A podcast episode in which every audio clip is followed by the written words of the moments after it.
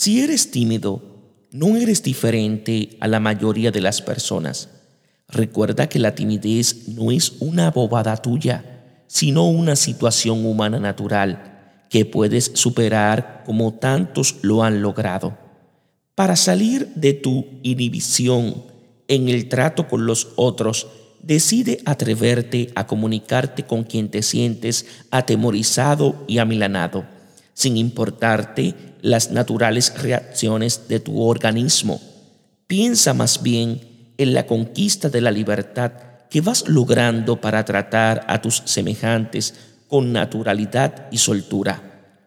Tu intrepidez es la llave para salir de la prisión de la timidez. Dios os bendiga en sabiduría y en santidad.